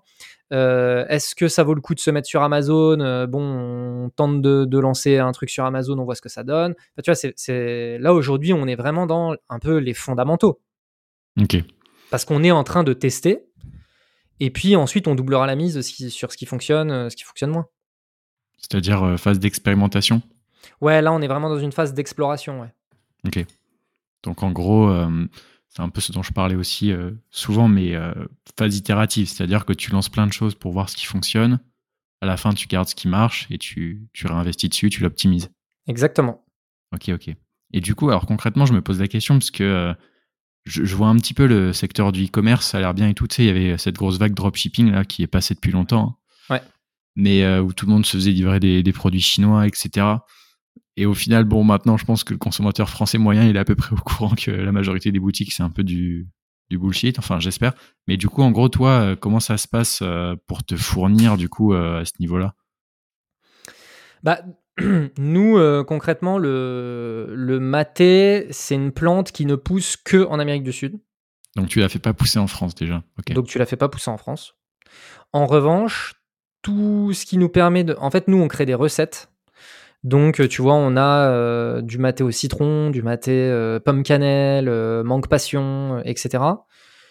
Tous les et donc pour faire ces recettes, en fait, on met de la des fleurs séchées, des des fruits séchés, etc. Tous ces ingrédients-là, par contre, sont produits. alors aujourd'hui, pas que en France, mais en Europe. Il faut, faut, se dire que généralement, ça va être de la production allemande, espagnole ou française, quoi. Parce que le, le, pays, un des pays qui fournit, enfin un, gros pays notamment pour le thé, là pas le maté, le thé, c'est l'Allemagne. En fait, c'est là-bas qu'il y a énormément de fournisseurs de thé, etc. Et donc aujourd'hui, nous, les fleurs séchées, les, fruits séchés, etc., qu'on met dans nos, dans nos recettes, et eh ben, c'est globalement un peu le même genre de choses qui sont utilisées dans des préparations de thé. Donc en fait, nos, notre fournisseur principal, il est basé en Allemagne. Et, après, on se fait, euh, bah, on importe euh, du yerba maté, qui est la plante à l'origine de la préparation du maté, euh, directement d'Amérique du Sud. Nous, on a un fournisseur au Brésil. Et voilà. Et après, on vend des accessoires. Et ça, les accessoires, on, aimerait pouvoir produire en Europe aujourd'hui. À notre stade de développement, c'est trop cher. Donc là, par contre, on bah, se fait fournir en Chine, mais de toute façon, il n'y a pas trop de, pas d'autres solutions. Et un truc que je voulais, sur lequel je voulais revenir par rapport au dropshipping, c'est que pour beaucoup, le dropshipping, la conclusion qu'ils, nous ont, qu'ils en ont tiré, c'est les produits chinois, c'est de la merde. Or, c'est en Chine qu'est fabriqué ton iPhone, euh, ton Mac, euh, etc. Tu vois, faut pas tout confondre. En fait, euh, la Chine, on dit souvent, c'est l'entrepôt du monde.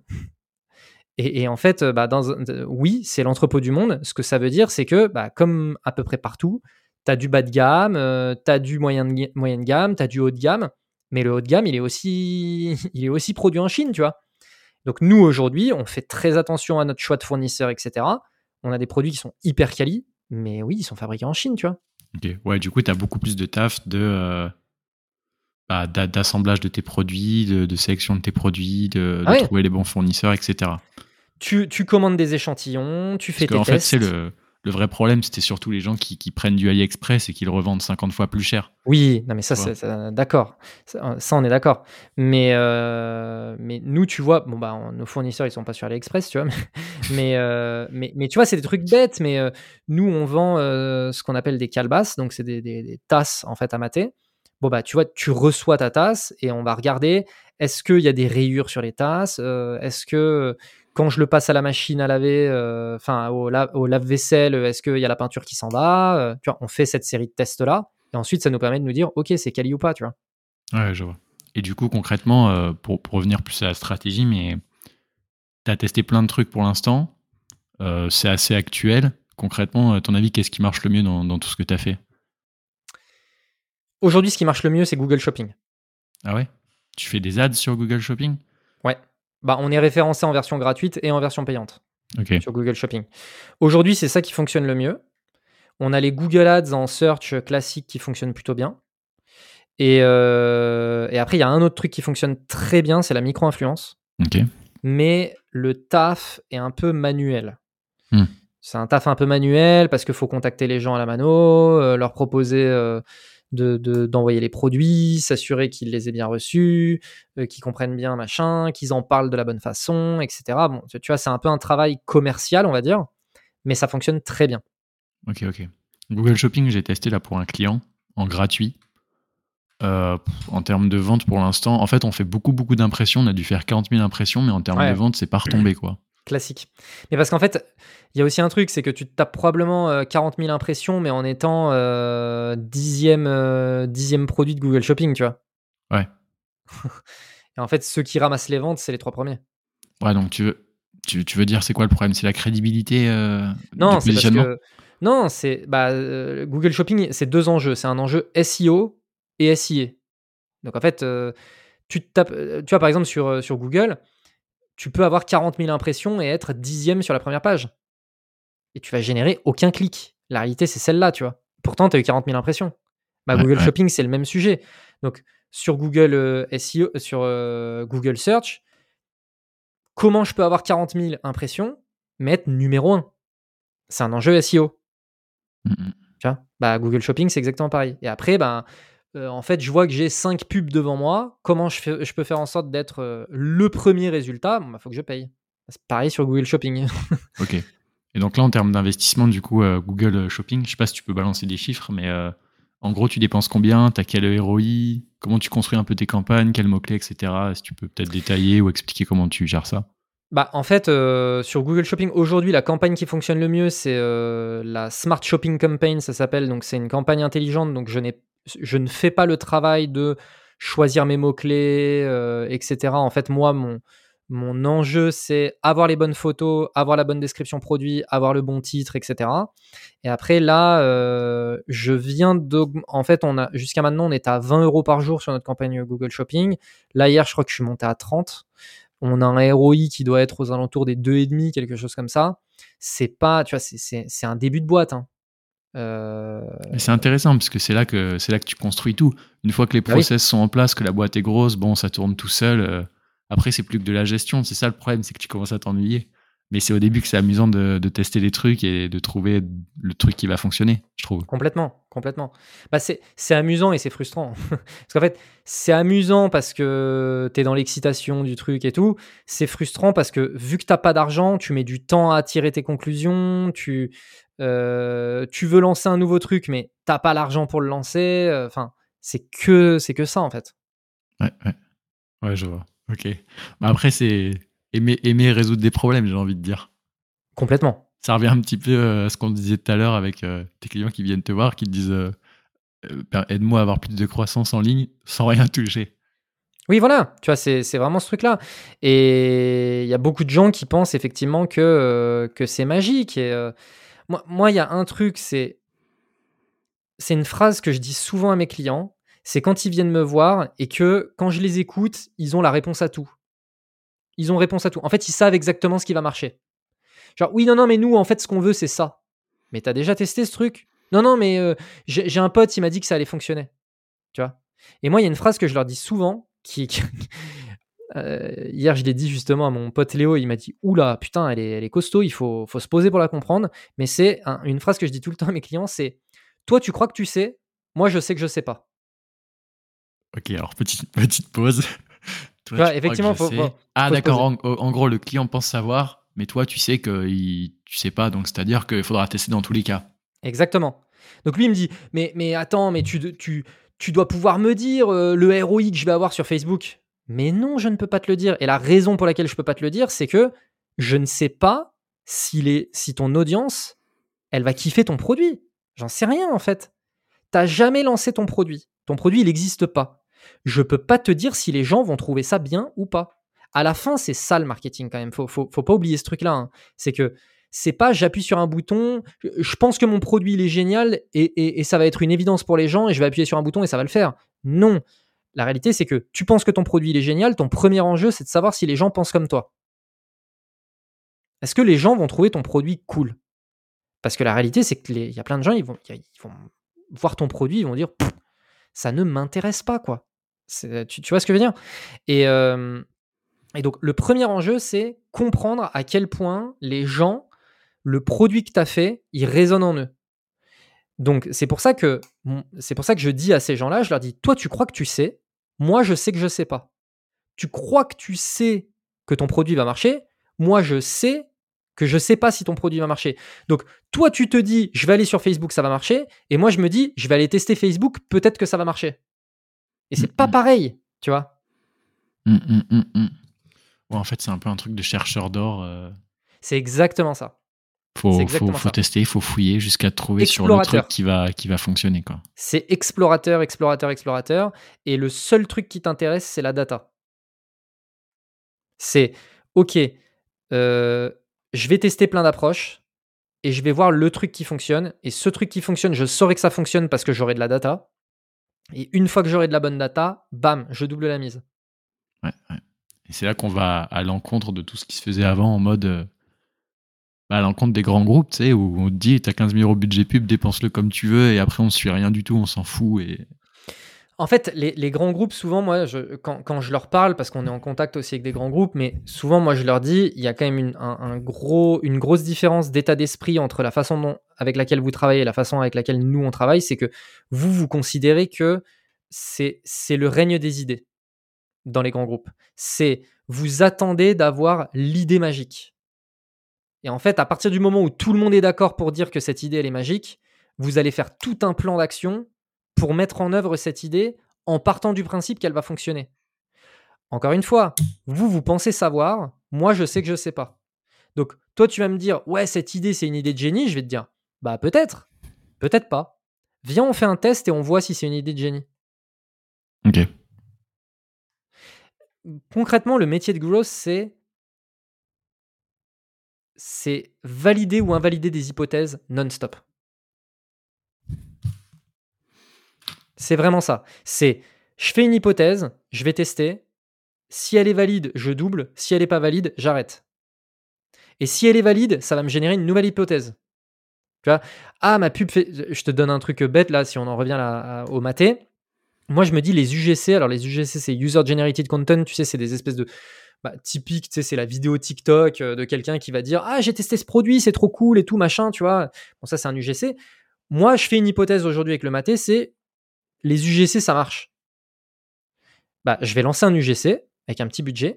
Si jamais ça fonctionne, je vais faire de nouvelles hypothèses. Je vais me dire Attends, l'UGC, elle a fonctionné. Eh, cet UGC, il met quoi en avant? Il met en avant le fait que euh, le maté, c'est énergisant. Très bien. Bon, bah, et est-ce que du coup, c'est le format UGC qui fonctionne ou est-ce que c'est le côté énergisant qui fonctionne?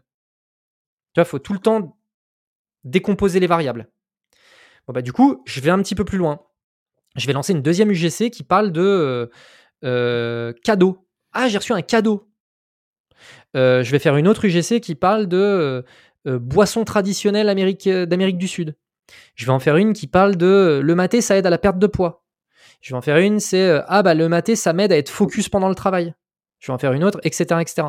Et puis je vais prendre le côté énergisant et je vais en faire un autre truc qu'un UGC. Je vais en faire une pub à part, tu vois. Et à la fin, bah, je vais me dire, ah ok, putain, le truc énergisant, effectivement, c'est ça qui fonctionne. Ok, maintenant, je vais générer des nouvelles hypothèses. Est-ce que le côté énergisant, le meilleur moyen de le mettre en avant, c'est de montrer des gens qui font du sport? C'est de mettre en avant des gens qui font du travail? C'est de... Et tac, tac, tac, tac, tac. Et en fait, tu invalides, invalides des hypothèses non-stop comme ça. Mmh, en fait, mmh, tu mmh. vois, en validant et en invalidant des hypothèses, bah, tu optimises aussi ton travail au fur et à mesure.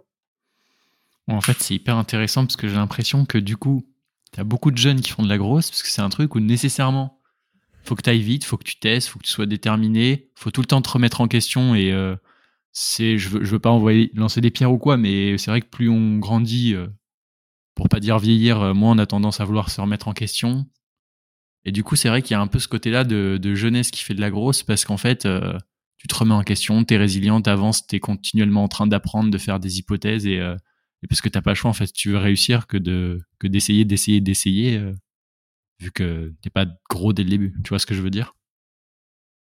Totalement. En fait, j'essaye de théoriser la grosse avec tous mes entretiens. Ça me fait rigoler. À la fin, je pense que je vais finir par écrire un, un truc là-dessus un peu entre la philosophie et le marketing. Mais bon, ok, super intéressant. Et du coup, là, tu as fait donc tes user generated content, tu les as vraiment fait alors? C'est en cours. J'en ai fait un que j'ai lancé en début de semaine et j'ai demandé à plein de potes de m'en faire. Ok, trop bien. Trop bien, trop bien. Et du coup, tu as déjà fait d'autres tests à part les UGC où tu peux dire, je sais pas, un exemple de test que tu as fait, ça a marché, tu as doublé et ça continue de scale actuellement? Bah, il n'y a rien qui scale aujourd'hui, hein, euh, tranquille. Mais. Euh, t'inquiète, je mets pas la pression.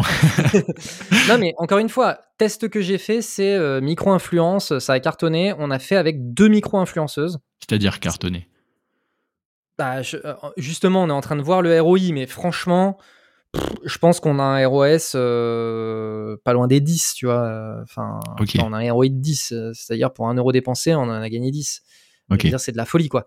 Et, euh, en fait, euh, le truc, c'est que la micro-influence, ça s'épuise assez rapidement. Et donc, euh, là, on a testé avec, on a testé avec deux micro-influenceuses. On est en train de voir pour mettre en place un process pour continuellement sourcer, contacter, convertir d'autres micro-influenceuses ou d'autres micro-influenceurs parmi les tests qu'on, parmi les éléments sur lesquels on se pose des questions. En fait, il, s'avère que là, tu vois, les deux micro-influenceuses en question, c'est elles qui nous ont contactés. En mode, ah ouais, on aimerait bien euh, avoir votre produit, euh, franchement, c'est cool, on aimerait bien en parler à notre commu et tout, machin. Donc, on a, au, début, on dit, bah, allez, vas-y, go, on teste. On, on, voit que ça fonctionne. Donc là, maintenant, on rentre dans un truc où, ok, nous, on va aller chasser des micro-influenceurs, mais est-ce que ceux qui vont convertir, c'est plutôt des hommes, plutôt des femmes, plutôt des gens qui parlent de sport, plutôt des gens qui parlent de bien-être, plutôt des gens qui parlent de food, plutôt des gens qui parlent de etc etc. Et donc tu fais toutes tes hypothèses. Donc tu vois, dans ta tête, tu as un espèce de tableau. Et puis du coup, tu vas aller chercher des micro-influenceurs, micro-influenceuses dans chacune des catégories. Tu vas leur envoyer des trucs, tu vas mesurer l'impact et au, fur, et à mesure, tu vas te dire, OK, visiblement, c'est le bien-être qui fonctionne le mieux. Donc dans le bien-être, c'est quoi les catégories? Il y a le yoga, il y a euh, l'énergie, tu en parler de vitalité, énergie tout à l'heure, euh, etc. etc. Et voilà. Donc euh, là, on est dans cette phase-là, dans cette phase de réflexion. Côté Facebook Insta, aujourd'hui, ça fonctionne pas, mais on met des petits, des petits budgets, on a plein d'ads qui tournent, donc j'ai mis en place des trucs pour vraiment qu'on ait la vue claire sur la data, etc.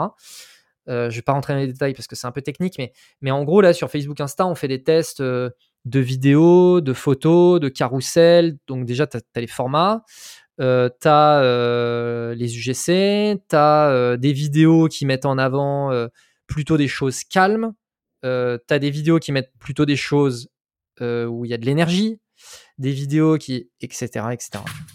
Des, des, des, des, ads qui mettent en avant la qualité du produit, des ads qui mettent en avant la beauté du produit, des etc., etc. Tu vois. Et pareil, tu mixes un peu les cibles aussi. Tu essayes d'aller chercher plein de cibles différentes. Et, euh, Exactement. En fait, toutes les, ads que toutes les ads que je viens de te citer, je les ai mis dans plein d'audiences différentes toutes les ads, elles sont dans toutes les audiences. Et du coup, à la fin, ça va me permettre de pouvoir me dire, OK, cette audience t'oublie. Celle-là, celle-là, celle-là, tu les gardes. Mais à l'intérieur de ces audiences, est-ce que c'est... Euh, est-ce que pour cette audience, c'est UGC versus carousel versus machin qui fonctionne le mieux Pour celle-là, etc. Et toi, tu es plus, es plus euh, mode manuel ou plus, euh, OK, on, on, laisse Facebook faire tout seul son petit ménage et... Bah là aujourd'hui, tu vois, euh, vu les budgets qu'on met, etc., euh, l'automatique, ça fonctionne bien en fait. Ouais. Tu laisses, tu laisses Facebook faire. Franchement, je veux dire, avec les budgets que je mets, la différence entre l'automatique et le manuel, c'est peut-être du 10%. Moi, aujourd'hui, mon enjeu, c'est pas le 10%. Dire, moi, aujourd'hui, mon enjeu, c'est. Euh, perte de temps c'est soit je meurs, soit je continue de vivre. tu vois, les 10% que je m'en tape en fait. Ouais, on est une minuscule... non mais tu vois, on est une minuscule boîte en fait. On est une minuscule boîte. Aujourd'hui, euh, faut pas que je trouve le truc qui me permet d'avoir un ROS de 2,1 versus un ROS de 2,05. Ouais, faut juste que ça marche quoi. Est-ce que ça marche ou est-ce que ça marche pas? Point. Ok. Ok, ok. Et par exemple, en micro-influence, je change de sujet d'un coup, encore une fois, mais euh, en gros, tu me dis, ouais, euh, tu as multiplié par 10. C'est une influenceuse qui a combien d'abonnés, quel taux d'engagement? Concrètement, comment ça s'est passé tout ça? Bah, Taux d'engagement, je ne saurais pas te dire parce qu'on n'a pas fait passer d'outils qui permettent de calculer ça. Mais on a testé, il y en a une, elle a 8000 abonnés et l'autre, elle en a 15 000. Ok. Et euh, le, le x10, c'était avec laquelle, par exemple? Euh, je crois que les deux, globalement, ça a donné un x10. Hein. Ah ouais? Mais en gros, c'est t'investis combien tu, tu, tu, fais combien de ventes avec? T'as Bah, un lien affilié Pas de lien affilié? Code promo. Code promo. Aujourd'hui, c'est code promo et, euh, et on leur envoie des produits et c'est tout. Ok. On les- ah, on les juste envoyer pas. les produits et euh, ok. Bah, elles, en gros, elles, elles viennent nous voir, elles nous disent euh, Salut, euh, j'ai trop envie de goûter votre produit. Est-ce que vous seriez OK de m'en offrir et j'en parle à ma commu Ouais. Et Mais en nous, gros, t'as a fait une story. Elle en a fait plusieurs, mais oui. Plusieurs stories. Elle fait des posts aussi? Je crois pas. euh, Je crois pas, non. Ok, ok, Mais, stylé. mais, mais, mais, mais tu vois, c'est des micro-influenceuses. Elles passent leur journée à faire des stories. Ouais. À la fin de la journée, tu te connectes sur leur story, il y en a 50. Attends, avec euh, des produits différents? Non, de- non. Ah, il y a d'accord, pas- il y a- ok, ok. Il n'y a pas spécifiquement de produits. Il n'y a pas Ok, ok. spécifiquement de produits. Mais je veux dire, elles, elles font des stories sur absolument tout ce qui se passe dans leur vie. Elles documentent leur vie, vraiment. Et dans, la, dans le fait qu'elles documentent leur vie, il y a un moment donné, c'est Ah, tiens, j'ai reçu euh, ce colis euh, de Matéine. Donc, c'est le nom de notre marque. J'ai reçu ce colis de Matéine. Elles vont regarder Ah, euh, ouais, cette calebasse, elle est belle. Ah, tiens, en plus, ils m'ont mis un petit, un petit mot sympa. Ah, et en plus, machin. nan. Nous, je sais pas, il y a peut-être sur, sur les 50 stories, il y en a peut-être 15 où elle parle de nous. Parce que elle va mettre Ah, j'ai reçu le colis, j'ai ouvert le colis, regardez la calebasse et regardez le machin. Ah, tiens, tu vois, nous, il y en a une, la première. En fait, il y a eu un espèce de quiproquo dans la communication. On lui a envoyé une calebasse pas de la bonne couleur. Ok. Et donc, en fait, tu sais, elle était là, genre, ah mince, euh, euh, je leur ai mal, j'ai pas commandé la bonne couleur. euh. Et puis après, elle met une photo de la bonne couleur en disant, mince, je voulais trop celle-là et tout, machin, tu vois. Puis en fait, quand on a vu qu'elle avait généré des ventes, on lui a dit, écoute, franchement, on te, l'envoie, celle que tu voulais. Franchement, c'est cadeau, tu vois. Du coup, elle a refait une story pour dire oui, ils m'ont renvoyé la bonne calebasse. Exactement, tu vois. Et là, et là, tac, encore une story, ça ne s'arrête jamais. Ok, je suis en train de regarder euh, ce que c'est une calebasse. En fait, c'est fait dans une sorte de noix de coco? Non, c'est pas une noix de Non, coco. c'est traditionnellement c'est fait dans une espèce de courge, mais après en fait, euh, tu vois, et là on en revient sur des éléments de branding. Nous, euh, on, on- on avait lu des choses et en fait, pour la petite anecdote, ma sœur était une consommatrice de maté avant qu'on ait le maté. Et en fait, euh, elle, elle avait acheté une calebasse traditionnelle, donc c'est une espèce de courge, hein, euh, la calebasse traditionnelle. Et en fait, ce qu'elle nous avait dit, c'est c'est énormément d'entretien, ça pourrit très facilement, du coup Ah, après ça pue, ça prend un goût de merde et tout. Oula. Et donc nous, en fait, on s'est dit, ce qu'on veut, c'est pas du tout s'adresser au marché des connaisseurs de maté. Non, nous, on veut s'adresser aux gens qui ne connaissent pas le maté. Et donc, franchement, les, gens qui connaissent pas le maté, si on commence à leur expliquer, c'est dans une courge qu'il va falloir que tu entretiennes, et puis ça va puer, puis le goût, faut faire attention et tout machin, ils vont nous dire, mais me faites pas chier en fait. Donc nous, en fait, on a fait le choix d'avoir des calebasses en inox.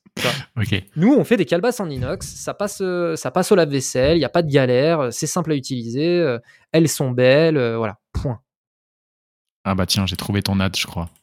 En gros, j'ai tapé Matéine. J'ai pas trouvé tout de suite sur Google, mais j'ai trouvé dans les ads. Est-ce que c'est une sorte de logo euh, blanc avec des fleurs là? Ouais. Ok, ok, je suis sur le site. Eh ben, quel branding de fou. T'as dû faire le packaging, etc. Ouais, on a tout fait. Ouais, C'est un gros boulot ça. ouais, ouais, ouais. c'est un boulot qui ne s'arrête jamais. Un boulot qui ne s'arrête jamais.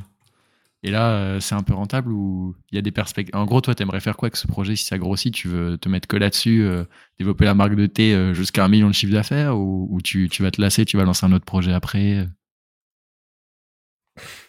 Je veux pas en faire mon activité principale. Ok. Euh, moi, j'aimerais bien que ce soit un business un peu passif. Euh, j'aimerais bien que euh, on puisse bah, trouver un système qui nous permet de.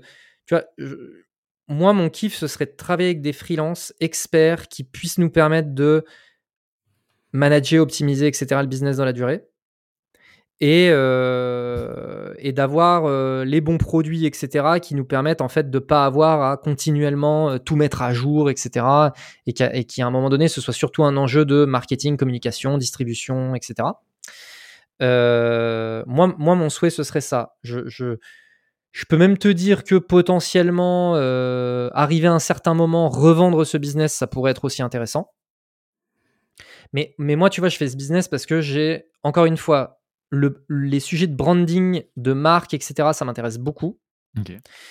Euh, les marques, elles sont très puissantes. Elles sont surtout puissantes en B2C et pas en B2B. Euh, tu ah vas ouais, faire du pourquoi tu penses ça?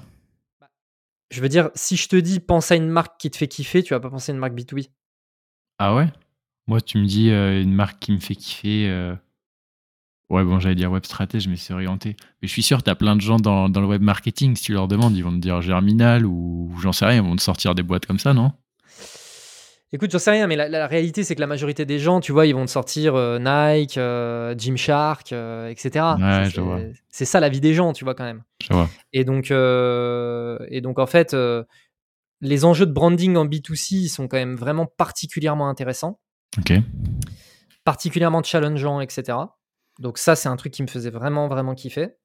Et puis après, euh, et puis après, qu'est-ce que j'allais dire Euh, mais, mais moi, personnellement, mon kiff, c'est le B2B. Ok. Parce que j'aime euh, le contact réel avec les gens. Et tu vois, ce contact réel avec les gens, il passe notamment par le fait d'avoir un process, par exemple, un process sales ou ce genre de choses.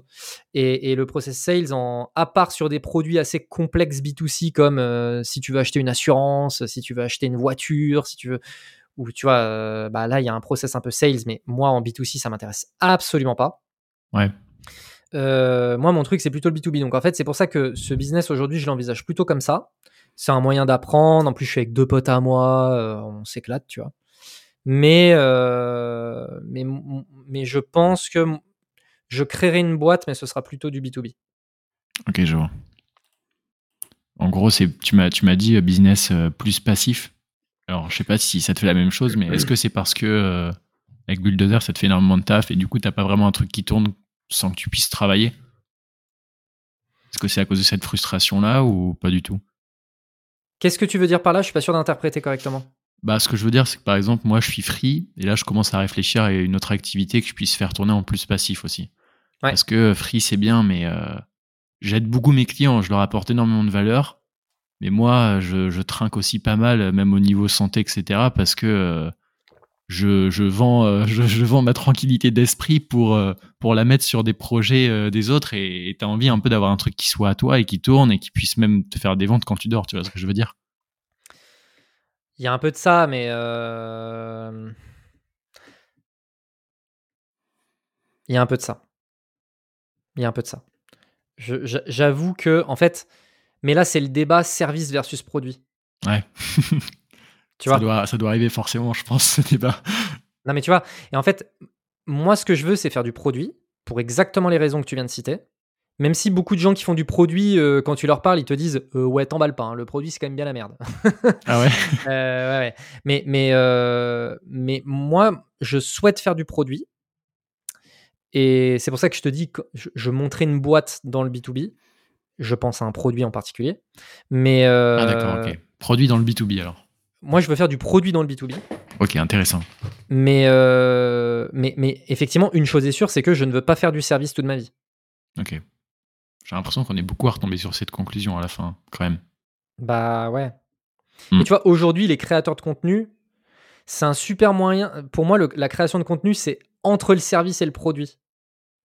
Et en fait, le service, c'est un truc qui génère du cash très rapidement. Le produit, ça met un peu du temps, il faut des effets cumulés, etc.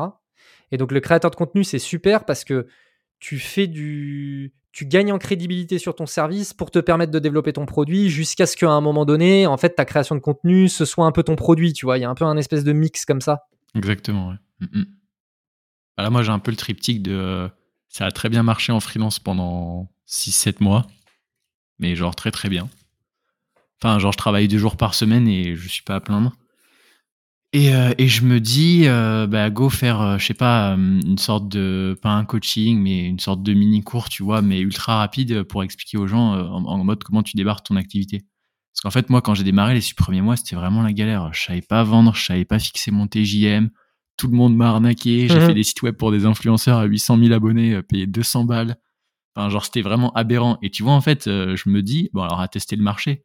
Je me dis, t'as pas besoin de grand chose. T'as juste savoir, besoin de savoir comment monter une boîte, faire tes devis, euh, bien pricer, savoir closer tes clients, les trouver et trouver euh, ton apport de valeur, tu vois. Bref, en gros, je- du coup, je commence à réfléchir aussi à créer une sorte de produit. Hmm. Mais il y a un peu aussi même ce truc, tu vois, naval et tout ça. Bah, il y a un peu ce truc-là de, ouais, tu fais du freelance au début et puis euh, le freelancing te permet de trouver euh, une idée de produit à lancer par la suite. Complètement. Donc c'est assez intéressant. Ok, ok. Euh, as-tu des ultimes bafouilles ou euh, est-ce qu'on a oublié de parler de certains trucs? Non, je crois qu'on a quand même bien, bien fait le tour du sujet. Après, en fait, moi, je... Et, tu vois, je te disais tout à l'heure que j'allais lancer une chaîne YouTube. Euh, c'est un des éléments sur lesquels je vais beaucoup appuyer. Mais euh, faut quand même pas oublier qu'à la fin, euh, tu es là pour rendre service aux gens, répondre à un besoin qu'ont les gens, etc. Et dans le marketing digital, la plupart des gens, ce qu'ils oublient de faire, c'est quand même de parler à leur audience, tu vois. Et de poser des questions à leur audience. Je veux dire, c'est quand même. ça m'est déjà arrivé avec des clients, tu vois, ils étaient en mode mais mince, mais on sait pas du tout ce qui se passe dans la tête des gens, on sait même pas si ça va leur intéresser, etc. Bah tu prends ton téléphone et tu les appelles et tu sauras en fait. Je leur demande. Ouais. Non mais tu vois, je veux dire, faut pas oublier cette évidence là. De à la fin, faut, tu vois, c'est, tu peux penser à des hacks, tu peux penser à des machins, là, À la fin, il faut que ce que tu fasses, ça ait du sens pour les gens. Point. Meilleur moyen de savoir si ça a du sens pour eux, c'est bah, leur, leur demander si ça a du sens. Ouais, ouais. Après, tu, je veux dire, si les gens ils passent, euh, ils commandent chez toi trois fois par semaine, a priori, ça fait sens pour eux. mais, euh, mais la plupart du temps, bah, la, majorité des boîtes, c'est pas ça, tu vois. Et nous, tu vois, par exemple, aujourd'hui sur le matin, on a 20% des gens qui recommandent chez nous. On a 20% de clients récurrents. Énorme. Ce qui est excellent, tu vois. Ce serait bien. bah, comment faire en sorte que ce soit 30, 40, 50, voilà. Et ça, bah, la partie euh, tu, fais rôle là.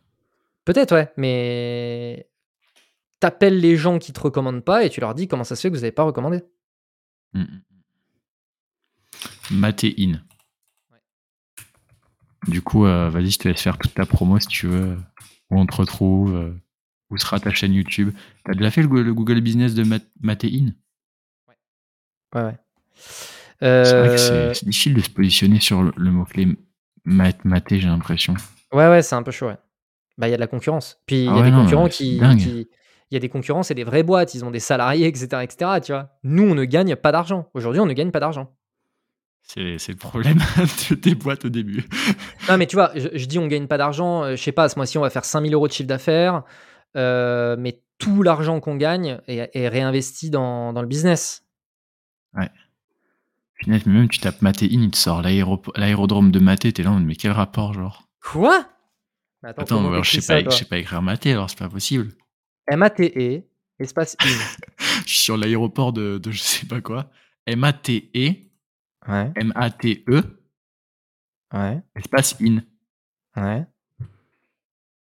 Ah, ben voilà, ok, c'est bon, ça marche. Non, en fait, je l'ai mal écrit. Ça marche. non, non, c'est bon, j'ai tout, j'ai tout. Putain, 5 étoiles. On se met bien, c'est pas mal. Hum, hum, hum. Pas mal, pas mal. Ok, bon, bah, bien joué. Du coup, si on devait résumer cette grande discussion, euh, en, une minute. J'aime bien faire cet exercice, mais euh, ça donne quoi à ton avis? Pour résumer tout ça. Un cafouillis? Non, bah, euh, qu'est-ce que je peux dire pour résumer? Euh, Bah, faut encore une fois, faut si je peux, ouais, je résume ce qu'on s'est dit. Ce qu'on s'est dit, c'est toujours savoir mettre son ego de côté, bien bien réaliser qu'il n'y a pas de certitude tant qu'on n'a pas la data, tant qu'on n'a pas testé, etc. Que euh, faut être dans l'apprentissage constant et, euh, et que euh, la recherche de hacks, etc. Ou alors vraiment se focaliser sur des trucs très bêtes, genre ah oui, nous en fait on fait que du digital. Bah oui, mais en fait si distribuer des flyers, ça te permet de, de faire croître ta boîte. tu vois, c'est un peu il faut arrêter d'avoir des religions dans le business, tu vois, ou alors, bah, effectivement, t'en as et tu les assumes jusqu'au bout, et, le fait de les assumer, ça passe aussi par le fait que bah, tu, passes potentiellement à côté de, la réussite de ta boîte. Moi, de mon côté, ce qui m'intéresse, c'est la réussite de ma boîte. Donc, si ma boîte, ça passe par... Mais, euh, ou non, je vais te donner un exemple, c'est avec euh. Si en fait, je me rends compte demain que notre croissance, elle se fera sur les marchés le jeudi matin, bah moi, faire des marchés le jeudi matin, ça m'intéresse pas. Et donc, bah, je suis prêt à arrêter ma boîte au lieu de faire ça. Mais faut être hyper honnête avec soi-même, tu vois. Si tu es un entrepreneur et que ton objectif c'est de gagner, bah faut être prêt à aussi faire ce genre de test. Va sur les marchés, euh, va faire des salons, euh, va faire des trucs qui sont pas sexy, tu vois. Moi de mon côté, C'est des trucs qui m'intéressent pas parce que c'est pas l'ambition que j'ai avec mon business. Mais mais faut, être clair avec soi-même sur ces sujets-là, tu vois. Donc, euh, il y, en a beaucoup, tu sais, ils sont en mode, ouais, ben moi, en fait, ce que je veux, c'est absolument cartonner euh, sur Insta. Oui, mais si en fait euh, ta boîte, elle cartonne pas sur Insta, elle cartonne sur LinkedIn, tu fais quoi du coup? Ouais, ouais, ok. Donc, faut, faut, vraiment avoir l'esprit ouvert, constamment tester, raisonner en variable. Tu vois, tout à l'heure, je t'expliquais un peu, ok, est-ce que c'est le sport? Est-ce que c'est le machin? Est-ce que c'est les femmes? Est-ce que c'est les hommes? Est-ce que c'est les jeunes? Est-ce que c'est les vieux? Est-ce que c'est blablabla et faut, moi, je raisonne beaucoup comme ça, tu vois, en mode quelles sont toutes les variables qui sont incluses dans ce test, et ensuite il va falloir que je décompose les variables. Donc comment je m'y prends, blablabla. Et ça, je pense que c'est un truc important. Ok. Bon, bah merci. Euh, j'ai vu ton bah, tatouage stylé. C'est Do It, c'est ça? Ouais, exactement. ok. J'analyse un petit peu. C'est quoi le tableau derrière là? Non, je, je, plaisante. T'as l'air d'être organisé en tout cas. Je le suis. nickel, nickel. Euh, là, la grande question que j'ai, moi, en ce moment, et c'est pour ça que j'ai commencé ce podcast aussi, c'est euh, j'arrive plus à me former en ce moment. Je sais pas. En fait, euh, bah, je, forme, je me forme beaucoup sur le terrain, tu sais, parce que je travaille pour des clients, etc. Mais en termes de contenu, pendant deux ans, je me suis fait une boulimie de regarder tous les trucs sur la grosse, digital marketing et tout. Et là, j'ai l'impression que je sature, que j'apprends plus rien. Ou alors que tout tourne en boucle. C'est tout le temps les mêmes conseils. Donc, euh, concrètement, tu te formes comment, toi? Aujourd'hui? Euh... Alors déjà, tu mets le doigt sur un truc, c'est la boulimie euh, d'information. Je suis aussi passé par cette phase. Et en fait, euh, maintenant, je me mets des règles un peu strictes parce que je suis un très gros consommateur de contenu, j'adore apprendre des choses, etc. Donc, tu sais, je peux facilement tomber aussi dans le vice de, en fait, je passe ma journée à regarder des vidéos, à, à, lire des newsletters, etc. Et j'ai rien fait de ma journée, tu sais. Donc aujourd'hui, mmh. euh, ouais. Et donc, en fait, moi, j'ai un exemple, d'ailleurs, c'est un, un, truc intéressant. J'ai un pote à moi, je pense que c'est un des meilleurs marketeurs que je connaisse. Vraiment, mais il est incroyable. Il s'appelle Valentin. Il écoutera pas ce podcast, mais il est incroyable. et, euh, et en fait, Valentin, j'ai eu une discussion dernièrement avec lui, c'est le mec ne, ne s'informe sur rien. Il, il, euh, tu vois, c'est un. Lui, le contenu qu'il lit, c'est il lit des romans, de la philosophie. Et les vidéos YouTube qu'il regarde, c'est des vidéos pour apprendre. Euh, c'est un musicien incroyable. C'est euh, euh, des concerts, des groupes qu'il adore, des, etc. Et après, donc lui, il a une agence où ils font beaucoup d'illustrations, de, d'animation, d'animation 2D, etc. Donc il va regarder, tu vois, des, des, espèces de short films, etc. d'animateurs qu'il adore, etc. Mais je vais lui dire, je vais lui, il a pas de compte Insta, pas de compte TikTok, pas il est pas sur les réseaux, tu vois. Vraiment, j'ai l'impression qu'il est déconnecté du monde. Mais il fait quel business alors s'il est nulle part? Aujourd'hui, c'est le fondateur d'une agence qui fait de l'animation 3D. il bosse avec euh, San, Wes Anderson, etc. etc. C'est quand même du très très lourd ce qu'il fait, tu vois. Ok. Mais euh, là, il, est en train de monter une série avec HBO, States et tout. Enfin, tu vois, c'est du très très lourd. Ok, ok, j'avoue. Mais il est, il, est abonné à zéro newsletter, etc. Je lui dis, mais comment tu fais pour être un des meilleurs marketeurs que je connaisse? Tu ne regardes rien. Tu ne regardes rien. Il me dit, bah, tu sais, il faut juste réaliser que la psychologie humaine, elle change pas, en fait. Et en fait, t'auras beau me parler de ton dernier truc à la mode sur TikTok. je veux dire, moi, TikTok, tu m'expliques en 5 minutes comment ça fonctionne, j'ai compris ce qu'il fallait faire, quoi. Parce que l'humain, il n'a pas changé entre temps. Et, et, et, tu vois, effectivement, moi, je. Bah oui, non, mais, mais il a raison, tu vois. Et, et la réalité, c'est que il a raison, et je le sais, mais malgré tout, j'ai cette envie, tu vois. J'ai plein de livres business, je, suis abonné à plein de chaînes YouTube, etc. Et donc aujourd'hui, je me mets des règles du type euh, si cette chaîne YouTube a produit 10 vidéos euh, et qu'il n'y en a aucune des 10 qui m'a intéressé, désabonner.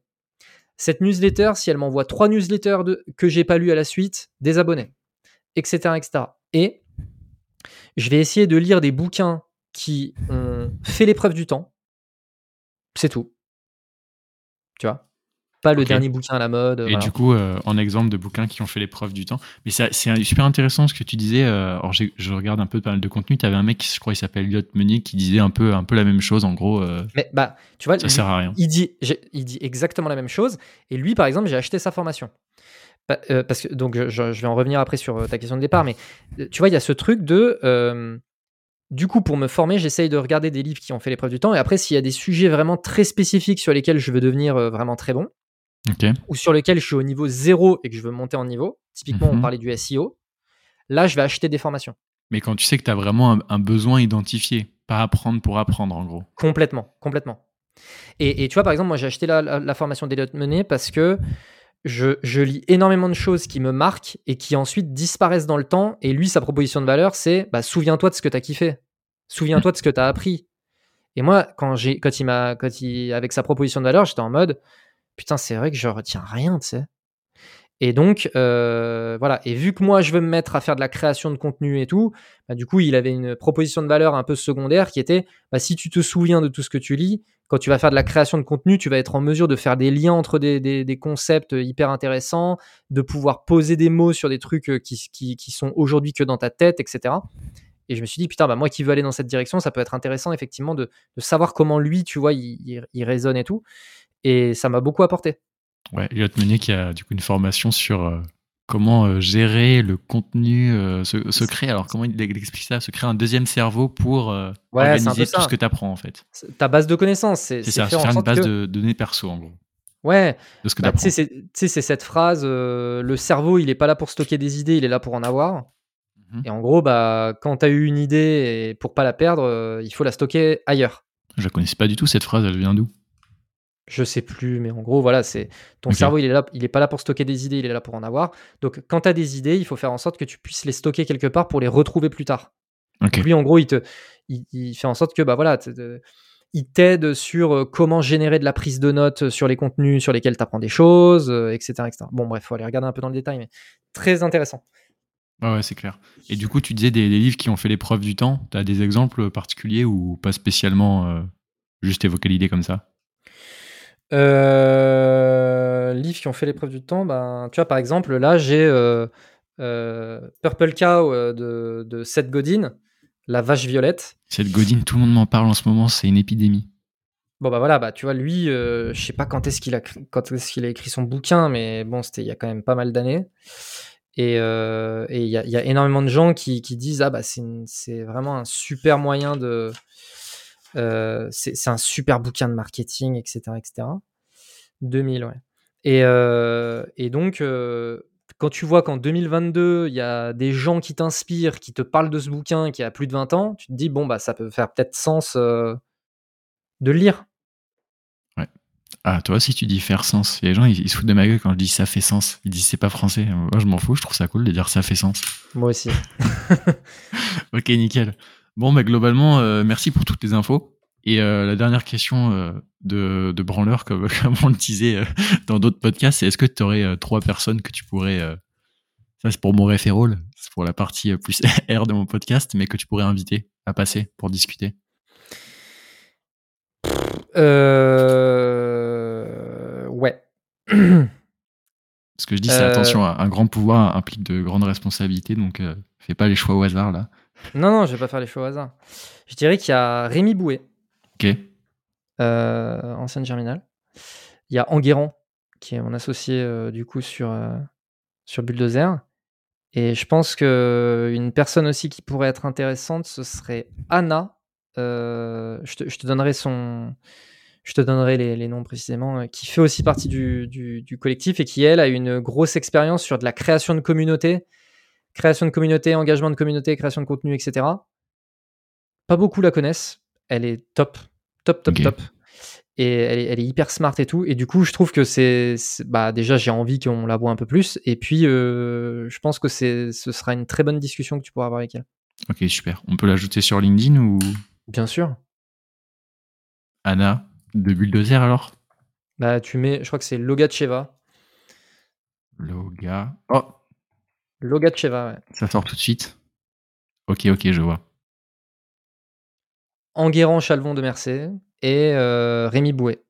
On va envoyer les invitations LinkedIn. Et, euh, Bah et du coup, pour finir, euh, tu veux rediriger les gens vers ton LinkedIn, vers ton site, vers. Ouais, bah Li- Li- LinkedIn, c'est le mieux. Je poste quasiment tous les jours. Et, et donc, voilà, c'est c'est le mieux pour me contacter, ouais. Ok, nickel. On fait comme ça. Bah écoute, merci beaucoup pour ta participation. Euh, Merci pour à tout toi ce qu'on a appris. Et, euh, et ça part dans deux semaines normalement. Super. Donc voilà. Merci. À plus.